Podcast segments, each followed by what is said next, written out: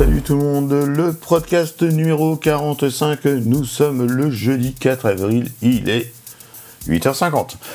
Alors, je vais vous parler aujourd'hui d'une société qui s'appelle EpiServer. Alors, on ne connaît pas forcément EpiServer, mais en fait, c'est un éditeur de logiciels euh, d'une énorme plateforme de, vente en ligne, euh, de gestion, CMS, content marketing qui est très très populaire. Hein. Il n'y a pas que WooCommerce ou PrestaShop. Hein.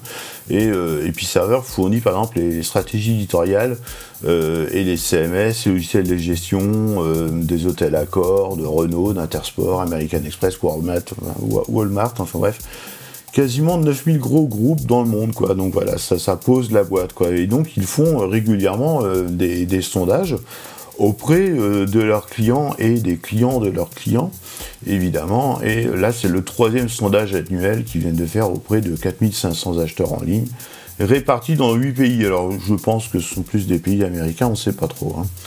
Et ce sondage indique que les trois principales fonctionnalités ou caractéristiques euh, selon les utilisateurs, hein, ce, que, devraient prendre en compte en fait les, commerçants en ligne, c'est déjà la livraison gratuite. Hein, pour 67% des utilisateurs, les utilisateurs cherchent la livraison gratuite.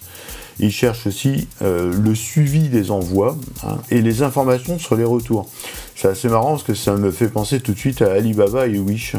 Euh, ceux qui font du dropshipping savent, hein, on cherche la livraison la plus gratuite possible, le truc qui permet de suivre les envois et où il n'y aura pas de douane, et euh, les informations de retour ou pas, sachant très bien que par exemple Wish, euh, ben, si vous dites que vous n'avez pas reçu, il vous rembourse, allez, trois fois sur cinq.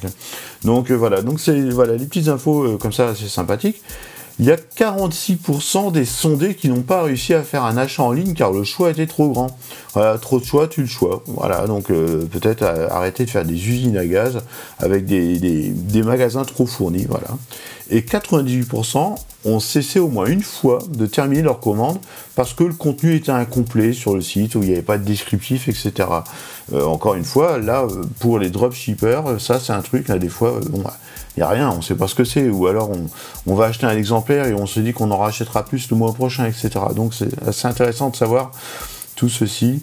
52% des acheteurs en ligne qui utilisent les médias sociaux ont cliqué sur le message d'un influenceur. Donc voilà, toujours les influenceurs, hein, les, fameux euh, presse citron, euh, zone, euh, etc.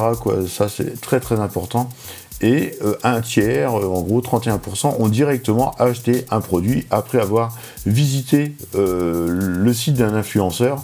Donc en gros, ont carrément mis leur, c'est le produit au panier.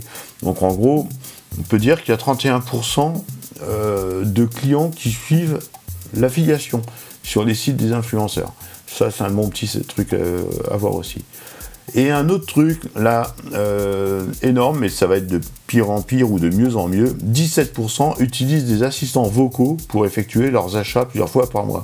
Hein, c'est euh, Alexa, euh, rachète-moi des cornflakes, etc. Et enfin, 93% déclarent qu'il devrait être prioritaire pour les entreprises de respecter leur anonymat en ligne. Alors là, on est mal barré pour l'anonymat, surtout si on saute euh, du coq à l'âne, si on peut dire. Euh, ZDNet nous raconte, c'est pas le seul, hein, mais voilà, encore une faille euh, Facebook, alors due à des applications tiers. Hein, Facebook, c'est bien, mais restez sur Facebook. Les jeux pourraves qui exploitent les données, voilà. Voilà, il y a une, boîte, Cultura Collectiva, une plateforme de médias numériques mexicaine, bah, qui stockait tout en clair sur des serveurs Amazon et euh, en clair, donc euh, sans protection, sans mot de passe. Et donc euh, des chercheurs en sécurité, donc évidemment donc, des mecs qui connaissent et qui savent où aller chercher les données, ont récupéré 540 millions d'enregistrements. Des commentaires, des likes, des noms de compte, sans protection, sans mot de passe, etc. Et un deuxième serveur, il y avait 22 000 mots de passe qui se baladaient dans la nature encore une fois, tout ça vient là pour le coup d'un éditeur qui s'appelle Facebook at the Pool, donc euh, en gros un éditeur de jeux qui met ça sur Facebook et qui valide pas les données et Facebook ne valide pas non plus derrière. Euh, pour le coup, bah, c'est pas réellement chez Apple qu'on a déjà vu ce genre de choses ou très rarement ou alors ça a été bouclé aussi vite.